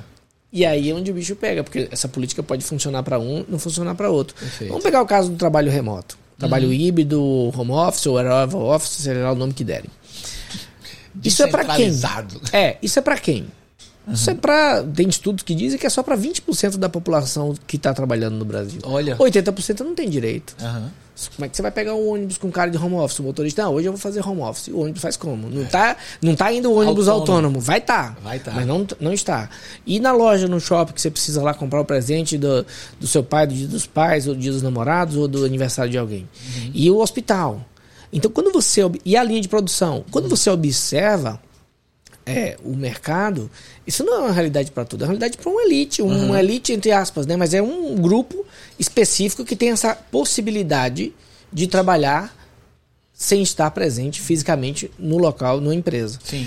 E aí a decisão do. do- eu adoro as, as polêmicas, né? Eu, a decisão da Apple de fazer as pessoas retornarem, gerou uma Sim. super polêmica recentemente. E do, é, É, do Elon, Elon Musk, Musk. E do Elon Musk. Agora veja como a decisão do Elon Mas- Musk mas o é Elon Musk- super coerente. Mas veja, calma, o Elon Musk não é só a decisão, mas é a forma como ele comunica também. Tá. Vamos falar a verdade aqui, né? Eu tenho minhas, minhas dúvidas se ele não faz isso de propósito. pra Talvez pra na- chocar. E pra continuar na, em audiência, É, né? porque o cara vai lá e larga uma forma de falar que cá entre nós, zero habilidade e decepcionante pra um cara que inspira tanta gente. Mas vamos agora avaliar, olhar pra dentro os motivos da decisão. Sim. Aí tira a forma, que a forma foi inadequada. Vamos entender por que, que ele fez. E o argumento que ele utiliza. Ele diz: como que eu vou fazer uma parte do meu time aqui considerado especial em home office se eu tenho uma grande parte que é a linha de produção que eu tenho que estar aqui dentro da empresa? É. Se eu quero ter uma empresa que isso seja uma coisa única, eu vou gostar de ter eh, as pessoas todas aqui. Perfeito. Então eu, eu enxergo a lógica Sim. do que ele traz. E aí a gente tem que tem que, digamos assim, entender o contexto. Aham. Então, olhando de longe, mas que absurdo, como é que ele não permite o trabalho remoto? Ah, e tal, chovendo crítica. É, eu, eu entendo essa decisão, mas acho que ele foi bem feliz na maneira de comunicar, né? É. O cara disse que não é trabalho e que a galera tá. Aí eu já acho que ele faz isso por marketing, pra, É, tá também sempre, pra sempre ser notícia, né? Eu acho que a. Tesla gasta muito menos dinheiro em marketing do que, do que deveria, porque ele consegue causar essas coisas e tá sempre na É, notícia. pode ser. Ele é sempre na, Veja que Pode é, ser. alguns, alguns É, ele é empreendedores genial, de né? política. Pois é, e ele é um cara genial, de fato, né? Aham. Então eu, eu tenho cá minhas dúvidas se é só o estilo ou se tem um quê de marketing aí nisso. Pô, mas você tem uma visão assim que eu acho bem importante, que você traz muita coisa é, real, assim, sabe? De uma coisa concreta, palpável, dessas contradições e desses temas que são temas difíceis, né? Performance, por exemplo, deve ser, é, sob o ponto de vista gerencial, um, talvez um novo pesadelo gerencial, já que a gente está nesse nível de individualização das relações, né? É. É, líder liderado, diferenças culturais. Então, aqueles modelos do passado que tinham lá uma avaliação cultural versus uma avaliação de meta, mas o que é esse cultural quando a gente tem subcultura, quando a gente tem equipes se desenvolvendo de uma forma? É um desafio brutal, imagino. Por isso que eu aceitei muito esse projeto de estar na IEVO, porque a nossa ideia, né, como é que a gente traz através da tecnologia uma plataforma que ajude os líderes a ter uma conversa com a pessoa da sua equipe, estabelecer Sim. quais são os entregáveis. Ah, isso é legal. Então, agora eu tô entendendo. Das metas, né? Aham. Vamos, vamos combinar esse entregável? Aham. Tá tudo combinado.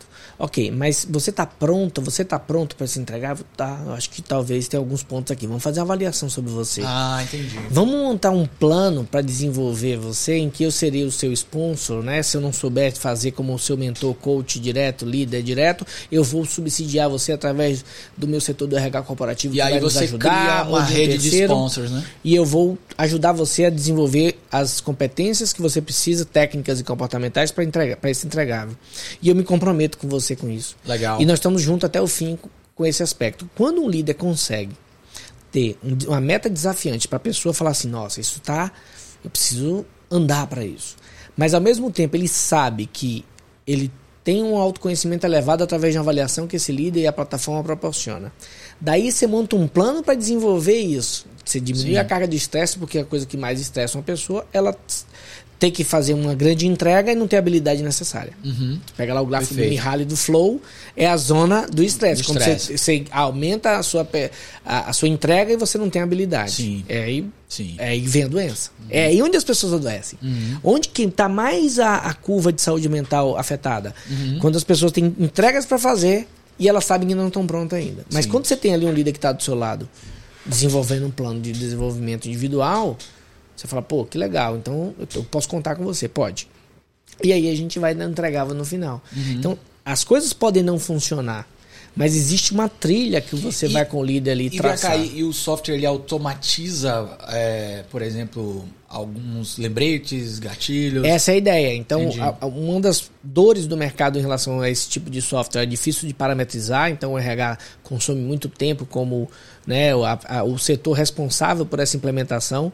Depois ele tem difícil usabilidade, então os líderes não, não é confortável para o líder, não é intuitivo o processo. Entendi. Então a gente quer colocar, já estamos já em, em- em pronta a primeira etapa, né? Que é um dashboard, já tem ali na Legal. frente, ele já clica no nome da pessoa, já abre o PDI, já pode botar no diário algum comentário. Então todas as reuniões que você vai fazer com a pessoa, você vai registrar ali Entendi. naquela plataforma. Faz um journal, né? Um E- diário. E tá tudo ali acontecendo. Então é, é- é bem útil. Eu, na minha jornada como líder, é, usei né, um software. É, desses softwares de notas do Sim. mercado, que eu tenho assinatura nos- há muitos anos, que é o Evernote, não tem problema Evernote, falar. é. Uso o Evernote É, até eu já hoje. pessoas usando o Evernote. é, como o meu, é, o meu, é o meu formulário de gestão de desempenho com o meu time. Eu tenho lá a pastinha de cada um, as notas da nossa reunião, os combinados. Na, em cima do meu bloco eu boto o estratégico da pessoa, Eu desenvolvo com ela conheci alguns um, pontos. um que é bem parecido com o que você está falando da Evo, que era de um professor americano, chamava Result Paul. Sim. Era parceiro de resultado. É, é princípio comportamental parecido. Você estabelece a meta. Só que ele tinha uma coisa interessante. Na hora do, do PDI, ele abria uma possibilidade de você criar uma bibliografia com indicação de leitura e, e de livros. E, a- e aí os caras queriam fazer tipo uma parceria com livrarias digitais que o cara podia comprar e botar na estante dele. Achei legal. interessante isso. Que legal. E Tem uma plataforma, eu tive recentemente né, nesse evento lá nos Estados Unidos e eu vi uma plataforma, achei maravilhosa. Que eles, de, de, né, de desenvolvimento, e eles criaram uma forma de você adicionar qualquer conteúdo da internet numa trilha. Ó, que demais. Então, qual que é o grande desafio hoje em relação a conteúdo? Qual que é o grande desafio em relação ao Organização, conteúdo? né? Só a curadoria. É, tá tudo Cê- aí, né? Tá tudo disponível. O que você quiser aprender hoje, quem tá aqui acompanhando a gente, o que você quiser aprender. Tem, Tem altíssima qualidade na internet. Agora, como é que você acha? Aham. Então é importante você estabelecendo ali quem são as suas fontes confiáveis. Pô, esse aí é fantástico. hein, E aí também. eles, eles adicionam, porque não tem problema de direito autoral, você não tá roubando Você tá conteúdo. botando o link. Você tá simplesmente dizendo, vai lá no YouTube, esse É. vídeo tem uma palestra aqui desse maior especialista do mundo, tem uma palestra TED que você deveria assistir. Ah, sua trilha é essa? Vai nessa trilha aqui, tem esse artigo que tá lá na faculdade tal, Bom uma esse pesquisa aí, em tal cara. faculdade. E aí você vai e monta uma trilha totalmente, é, entre aspas, né?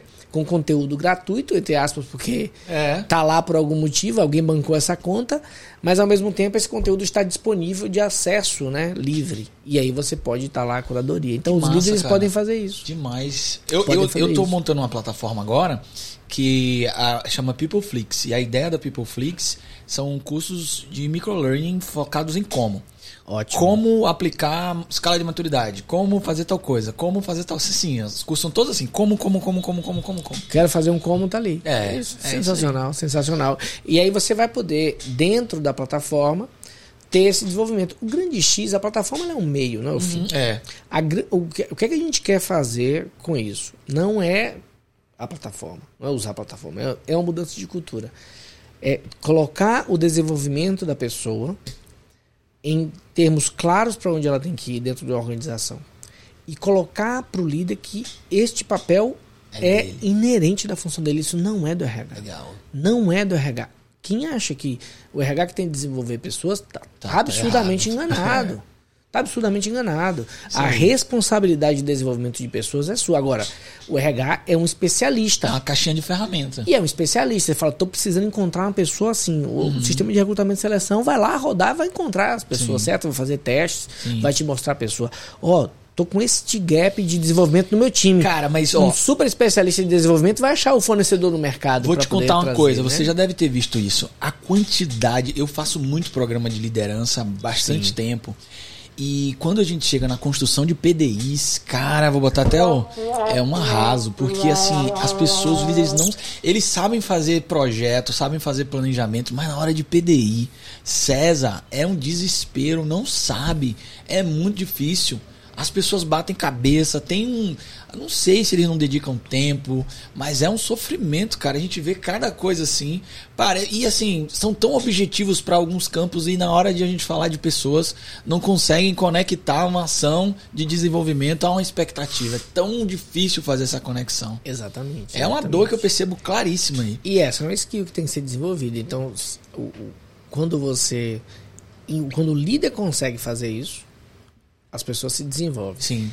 Quando as pessoas se desenvolvem, elas adoram aquele ambiente de trabalho. E, e, os desafios podem ser maiores. Sim. Porque elas vão estar prontas para É. desafios maiores. Com certeza. Aí a performance aumenta. Então é um ciclo que você vai ali só alimentando é, as pessoas com mais energia Perfeito. e mais performance. E esse nível do aprendizado, ele gera, obviamente, algum desconforto. Claro, O aprendizado é o lugar que ter. você não sabe, você fica desajeitado. É. Mas quando você tem o caminho para o aprendizado, você vê a luz. Não, eu sei que se eu continuar e o líder está ali do lado para dar suporte, ó, vai, segue. Sei que você está performando baixo agora, mas se você mantiver, a gente vai chegar daqui a dois, três meses, daqui a um ano, com a performance no lugar certo. Confia em mim que eu tô aqui te dando suporte. E, e eu acho que Pô. essa é a leitura, César. A gente tem que começar a ajudar as pessoas a entender que todo trabalho é um grande fluxo de aprendizado, né? A vida A vida é, é. só aprendizado. Exatamente. A gente não tá aqui para nada mais além de aprender. Falar nisso, A gente não tá aqui para nada mais. vou pegar o gancho já desse momento. É, me fala um pouquinho do que, que você viu aí de tendências da área de treinamento, desenvolvimento. Eu sei que você teve agora num fórum bem interessante aí. Você é o meu único amigo dentro do metaverso, no óculos VR. porque, por sinal, gente, se você que tá ouvindo a gente aí tem um óculos VR, me adicione lá que Me eu adiciona preciso- também. É, eu preciso de fazer amizades lá no negócio. É a conta do Facebook, é a mesma conta que a gente monta no. Quest, então pode achar lá César, eu acho que no meu é César M de Menezes, que é o meu nome do meio, Almeida. César com Z, E aí- adiciona lá. É, eu vejo também, você Lucas. lá. E aí eu fico vendo, pô, César não entrou hoje, ó. César tá displicente. Não tá entrando. Mas me Putz. conta aí, cara. O que, que você viu, assim? O que, que você Olha, tem de coisa. Esse foi uma- um, o, o ATD Conference, né, que é um evento que acontece anualmente sobre desenvolvimento de talentos, treinamento e desenvolvimento de talentos. Aham. Algumas coisas eu achei bastante interessantes lá. Sim. A primeira delas que eu acho que os Estados Unidos de uma forma geral, e esse evento é um evento tem presença global, pessoas do mundo inteiro, ah. mas a, majoritariamente você tem lá as apresentações do mercado americano. Eu vi você numa foto com o Charles Duhigg. Sim, do poder do hábito, é, poder, poder do, do hábito. hábito. E ele fez também, foi ele que fez a pesquisa do programa Aristóteles do Google. Do Google, exatamente. Ele que fez, o Charles Duhigg. Então, eu, eu tive com o Charles lá e conversei com ele, foi bacana a conversa. Foi? Volto já pra essa conversa com tá. ele, que foi uma das coisas legais que eu encontrei lá. Ah, queria conhecer esse cara, velho. Foi muito Você me legal. apresenta ele depois? Vou te apresentar. Estamos a duas pessoas dele agora. Agora. é, foi interessante a conversa com ele porque eu tive, porque eu assisti a palestra dele e aí aconteceu esse fenômeno geral nesse evento que eu fui. É, obviamente que eu fui na expectativa, poxa, vamos ver as novidades desse ano, etc. E eu não vi tanta novidade assim como eu gostaria. Então até me, não tive uma surpresa de expectativa. Mas com ele foi engraçado que eu cheguei no final e no livro dele tem uma pesquisa da Duke University essa pesquisa diz o seguinte, que 40% dos hábitos, das ações que as pessoas em média fazem por dia não são ações deliberadas, são, são hábitos. hábitos. É, eu conheço. Tá dessa pesquisa no livro uhum. e, dentre outras coisas, eu comecei a conversar com ele e perguntei sobre essa pesquisa, atualização. Ele até surpreendeu. Eu falei, nossa, você leu meu livro? Eu, uhum. eu li, claro que eu li. Eu li. Ele sabe que ele é best-seller no Brasil? Pois é, né? Eu falei assim, eu li, eu li, estudei e, e uso algumas referências que você traz. Ele falou, ah, muito bacana. Ele falou, não mudou. O número é esse, o número continua sendo a Duck uhum. University continua fazendo atualização e o número é esse. A gente trocou uma ideia lá rápido após a palestra. Mas o que eu vi lá, que eu acho que está um passo na frente da gente, é a questão da diversidade. Eu acho ah. que esse tema, é, nos Estados Unidos, eles estão, eles estão um passo na frente da gente. Vamos pegar, por exemplo, a diversidade racial, né?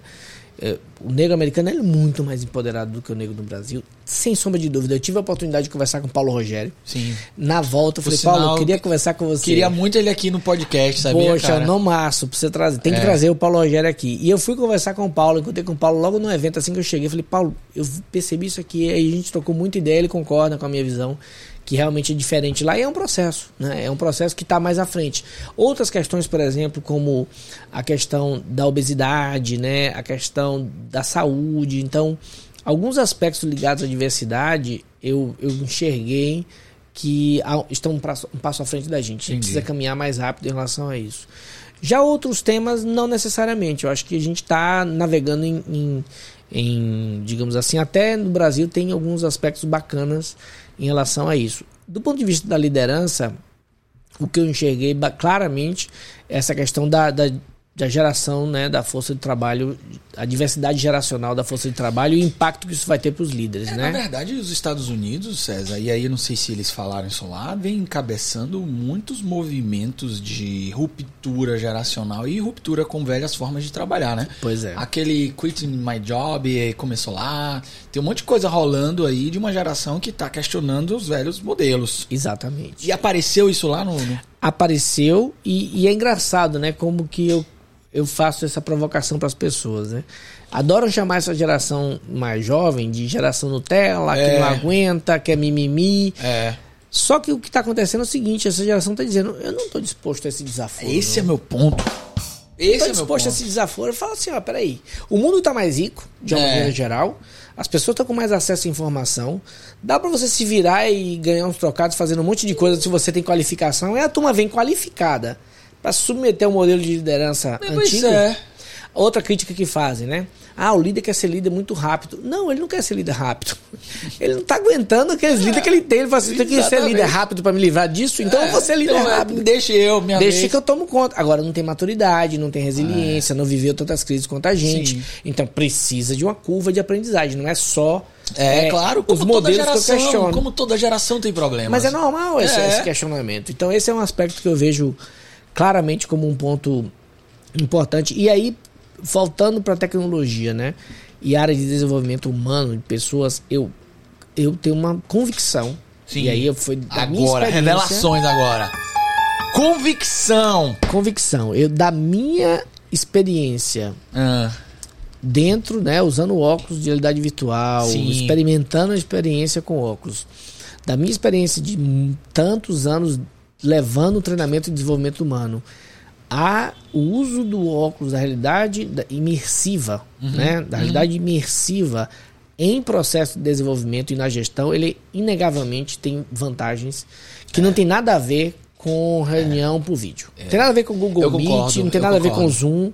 É totalmente Eu diferente. concordo, concordo. E eu tive uma experiência maravilhosa lá. Eu até escrevi um artigo no LinkedIn. Quem quiser ir acompanhar, LinkedIn tá lá, César Almeida, César com Z. Eu conheci, eu assisti uma palestra sobre o metaverso e as aplicações em desenvolvimento. Aham. Eu cheguei, t- tava assim, um minuto tinha começado, porque é muita atividade simultânea. Eu Sim. entrei na sala e tinha uma mesa na frente vazia com um cara. Eu fui pra primeira mesa, eu adoro sentar na frente. Sentei ali do lado, uma mesa redonda, ele numa ponta ou na outra da mesa, assim, na- Aham. nas laterais da mesa de frente pro palco. E aí a gente assistiu a palestra, eu cumprimentei ali, oi, oi. Estamos assistindo, teve muita interação. Tinha um palestrante e tinha uma pessoa é, com óculos de VR, ele botava o óculos de vez em quando, e a gente assistia o que eles estavam interagindo no telão. Quando acabou, aí eu falei, e aí, tudo bem? Me apresentei, César. Ele, ah, meu nome é Matt. Falei, ah, Matt, e aí, como é que, que, que você achou? Ele falou, ah, achei bacana, palestra dele é muito boa, mas lá na empresa tá mais avançado. Eu, opa, como assim? Qual que é a sua empresa? Ele, ah, minha empresa é a Meta. Aí, ó. Aí ele, não, o óculos que a gente está usando já é a próxima geração, já é diferente, ele já faz mapeamento do corpo, não precisa mais de... Eu já vi esse óculos. Não o- precisa o mais lá dos mostrando. controles. Aham. Ele já... Ele já Mas o nosso tem isso também. mas já, já não usa mais nada dos controles. Ah, Sem zerou. controle, ele faz o mapeamento do seu movimento, lê com a câmera e reproduz lá no avatar. Entendi. Então você fecha a mão, ele fecha a mão. entendi. Através da, da Da leitura lente. do corpo. Sim. Você fica em pé, ele fica em pé. Ou seja, não precisa mais do, do controle. De, vai pegar um objeto, né? Na realidade imersiva, você precisa clicar lá No no, clique. no clique. E aí foi super bacana, fiquei com ele conversando uns 20 minutos, ele Aham. me conta o que está acontecendo lá dentro na meta, e ele falou das reuniões, o poder disso. Então, voltando para esse aspecto da, da tecnologia, eu acho que o óculos ele traz, primeiro, uma presença absurda. A gente tem, eu, eu afirmo isso categoricamente. Aqui, nós dois conversando, quem tá aqui nos vendo, tá vendo a imagem e tal, a produção tudo direitinho, mas tem uma produção, tem gente aqui atrás, tem vários equipamentos, tudo mais, tem, tem dispersão aqui. Sim. Então, se alguém levanta, passa aqui atrás, a gente A tá gente- conversando, a gente nota. Aham. Na realidade imersiva, o nível de presença é muito maior, porque você pode isolar essas dispersões. Entendi. Então a gente não tem como Tira os isolar. ruídos, né? Entra no flow com mais facilidade. Nós não temos como isolar aqui nós dois nessa sala, porque a gente tem uma produção é aqui atrás das câmeras. Isso e é no incrível. óculos você pode isolar. Talvez isso, ao mesmo tempo, pra mim, é incrível e perigoso. Sim. Porque é uma capacidade de nos colocar em estado de flow absoluta, né? É. Então, Isso- assim, de fato é, é um flow absoluto. O que Pois é. pode gerar um desejo aditivo de estarmos ali. Então, aí são, tem vários filmes É, que falam sobre isso. É, aí já é a galera Vários apocalíptica, mas a gente aqui é otimista. Pois é. otimista! E então eu acho que na área de desenvolvimento, treinamento e desenvolvimento de pessoas, o óculos vai ter um impacto absurdo. Quando você pensa, por exemplo, em programas, é, pensa no onboard. Putz, cara, isso é demais. Cara, pensa em programas de- ligado a, técnico. a- técnico ligados foi, a coisas perigosas. É, Imagina, acabou, ele tava com um case de uma farmacêutica que eles tinham que manipular equipamentos extremamente perigosos, daqueles que você laboratórios que você coloca luva, né, que a Sim, coisa fica sim. vedada, você só tem aquela luva Sim. super protegida para manipular. E eles o treinamento era em loco, então você tinha que botar a luva e, e treinando. Eles faziam isso no óculos, Sim. a pessoa tinha resultado. E aí, veja que interessante um exemplo. O, a aviação já usa a simulação. Claro. Quanto tempo? Ah, muito tempo. Aí teve aquele avião que caiu lá no Rio Hudson. Aham. Aquele avião que o piloto Sei. conseguiu Como é o pousar. nome dele, gente? Botem aí o nome dele, filme maravilhoso, inclusive. Maravilhoso, É. né? O, o- o avião o pousa dele. no Rio É, Hudson. no Rio Hudson. O capitão lá consegue pousar. Aquele capitão, ele usava o simulador a cada tipo nove meses, dez meses, e ele era instrutor também de aviação. Então ele estava preparado para uma condição tão Extrema. atípica como aquela e ter que pousar em um rio. Sim. No mesmo período, um avião na Indonésia caiu e todo mundo morreu. O que, que aconteceu? Este piloto de lá tinha usado o simulador no tablet. E a única pessoa processada criminalmente foi a Ah. Foi ele. pessoa. Não, foi a pessoa de treinamento e desenvolvimento da empresa de aviação. Mentira. Pois é. Porque Porque, o treinamento foi inadequado. Ah. O que, que o óculos permite? Ao invés de 10 milhões de dólares que custa um simulador de avião, É. Acabou. você é, custa zerou, 300 zerou, dólares. véi, Zerou, zerou. 300 dólares. Cara, e Então- tirando que você pode estar em qualquer. Imagine isso, o efeito pedagógico disso. Você tá aqui numa aula de história e você vai no Egito. Pense aí, cara. Pois é. Eu, eu, eu fiquei fissurado, inclusive, porque o primeiro jogo, que um dos primeiros jogos que eu usei pra fazer analogia com o comportamento humano em desenvolvimento, foi um jogo chamado Cubo Soma. Sim. O cubo soma é um cubo que você tem várias partes e no, no óculos VR tem um aplicativo chamado Cubo. Só que ele dá muito mais possibilidades do que o cubo que eu tenho. Que é o cubo, o cubo físico. O cubo físico. O cubo digital, ele, ele me dá infinitas possibilidades de montagem, de configuração, de resolução de problemas. Cara, eu é demais. Isso é revolucionário, de fato. Agora, eu tenho um problema. Eu tenho um VR sickness. Aí é uma, uma- Eu fico enjoado. Você fica enjoado. É, né? eu fico não enjoado. tenho problema nenhum. Você não tem, não? Nenhum. Ando de balão, de. É o mesmo? que for lá.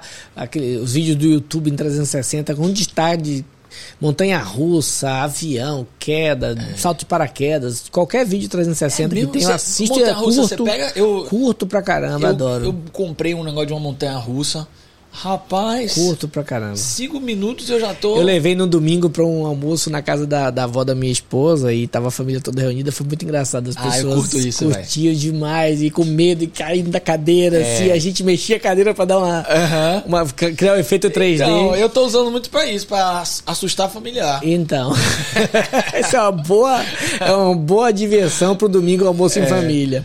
E o impacto eu acho que isso vai ter vai ser absurdo, absurdo na, na gestão. Ninguém acha que usar um óculos de, de realidade imersiva é igual a o Zoom. Mas não só isso. Aham. Outra coisa também que eu tô enxergando como um grande benefício no mundo corporativo, eu acredito que vai ser a realidade ampliada também. É isso.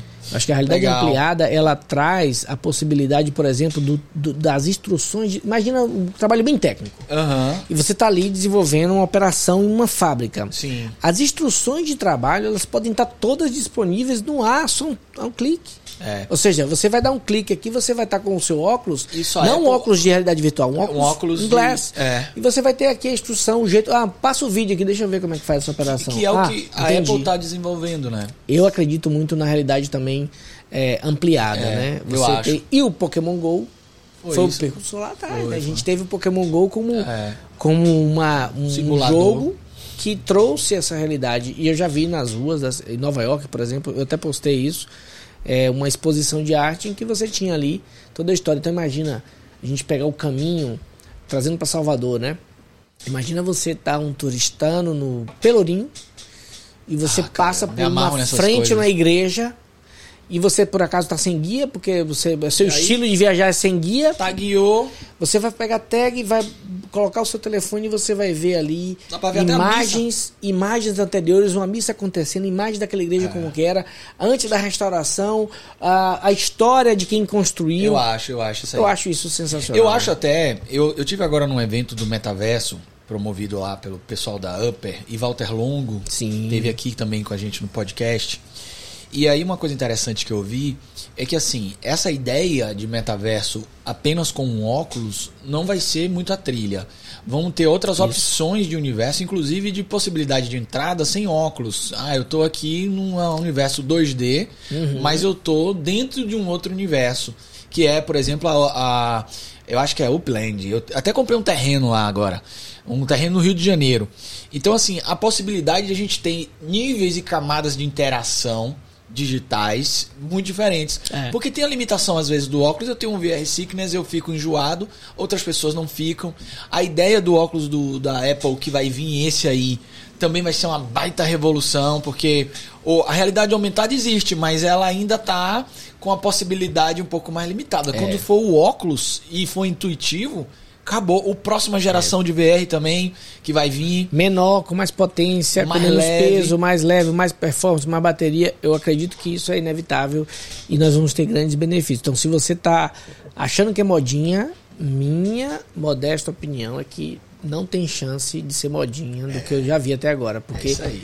é melhor em muitos aspectos. E eu acho que o que torna a tecnologia viável ou não, que pega ou não, é quando ela traz algum valor agregado. É. Quando as pessoas falam assim, não, isso vale a pena. Vale. Eu vou utilizar o aplicativo do banco no celular do que no computador, porque aqui eu tenho uma máquina, um leitor de QR Code Sim. instalado. É. Eu vou aqui, aponto a câmera e tô lendo. Sim. E antigamente né, você tinha que ter que comprar uma pistola, aclo- pá no seu, É no, no seu no- na sua máquina. Eu comprei pistola pro meu time. É Eu- verdade, Eu fui gestor. isso mesmo. Eu fui gestor de empresa Da área de contas a pagar, né? Tinha que ter aquele. você fazia leitura com pistola. É. Então assim, hoje o celular resolveu a pistola não tem sentido nenhum para uso doméstico, por Sim, exemplo. Sim, sim.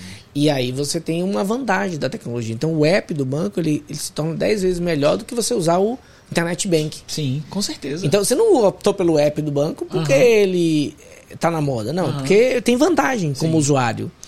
O que eu acredito que na realidade no metaverso é isso. É ele isso tem aí. vantagem para o usuário. Então se tem vantagem para o usuário, vai vir. vai pegar. Vai pegar. Vai pegar. E aí, em treinamento e desenvolvimento, então, meu amigo, eu acho que isso vai ser.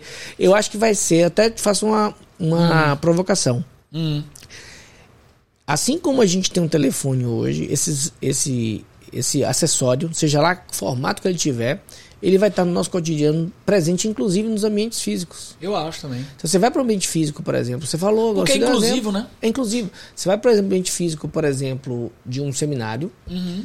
e tem alguém lá trazendo uma experiência. E você vai poder imergir na experiência através do seu óculos. sim. Você vai, vamos lá, vamos lá, ver se vocês verem como é que é o É. case da nossa empresa. Entra aí. Entra aqui. Acessa aqui, vou dar abrir a porta para Vamos lá você na porta virtual. agora. E a gente entra. É. É isso. Eu acredito que essa, essas possibilidades que a tecnologia, o 5G, traz com a conectividade né, absurda, né? O 5G ele revoluciona a velocidade. Eu tô muito feliz com isso. Eu fico E eu vou estar lá, eu vou fazer team building no metaverso. Minhas palestras e treinamentos são Tô, lá. estarei lá também assistindo, então. Já tá combinado. Eu quero comprar esse terreno. Depois me passa a dica desse Vou passar, corretor vou aí. passar. Que eu quero comprar esse terreno no Rio de Janeiro. É, vamos. Cara, que flow, velho. Esse podcast merece mais tempo, cara. Eu tô Já no flow. há quanto tempo? Uma hora e vinte e cinco. Uau! Tá meu vendo? Deus. Tá vendo? A gente entrou em flow aqui. Eu queria ver seu Lego. Eu vou contar o meu. Tá. Vou mostrar pra galera aqui. Com essa conversa do, é, do César, vou mostrar aqui pra vocês, ó. Eu imaginei alguém que tá com um olhar pras possibilidades. Então, olhando tudo que tá acontecendo e, e fazendo pontes, conexões. Pra mim é um pouco da sua história, o que você trouxe aqui pra gente hoje. E com um olhar aqui de coisas incompletas, ainda direções a serem construídas. Então, muita coisa que virá por aí. Legal. um desenho. legal, Agora você vai adorei, viajar sua adorei. história aí. Eu fui fazendo aqui meio aleatório, né? Não Aham. deixa eu entender o que, é que aconteceu. É, mostra aí. É, eu, tô, eu tô número 7, eu nasci em 77. Ó. E o meu nome é com Z, né? O César com Z, tem Aham. essa pecu- peculiaridade. Então eu fi- meio que fiz um 7 aqui, outro 7 aqui, que virou um Z, que é um pouco do ambiente que eu tô inserido e tem um monte de coisa envolvida. A gente falava um pouco sobre identidade, né? Aham. Como eu me identifico com muita coisa, né? Aqui do lado tá essa coisa também de fazer ponte, as coisas estarem conectadas, mas tem uma coisa aqui que tá apare- aparentemente desconectada aqui, tem uma visão aqui que tá olhando né, um pouco do todo, aqui também tá, tá girando para ver vários lugares, então eu gosto muito de olhar várias dimensões Aham. e essa de multiplicidade, né? Eu, eu acho que a gente nunca tá em um lugar só, então eu tô assim, em vários lugares diferentes, que tem uma rampa, sobe, desce, vai e vem. E tá incompleto. Eu não sei, vai ficar Cara, completo nunca. Eu acho que nunca. tá incompleto mesmo. Essa é a ideia da, É isso inco- da incompletude da vida, que é o aprendizado, né? Então tem que aprender e seguir. Tá aí. Tem muito a ver os dois, os É. dois né? E, e você sabe que a árvore da criatividade da Lego House é incompleta também. No topo da árvore tem uma obra. Olha só.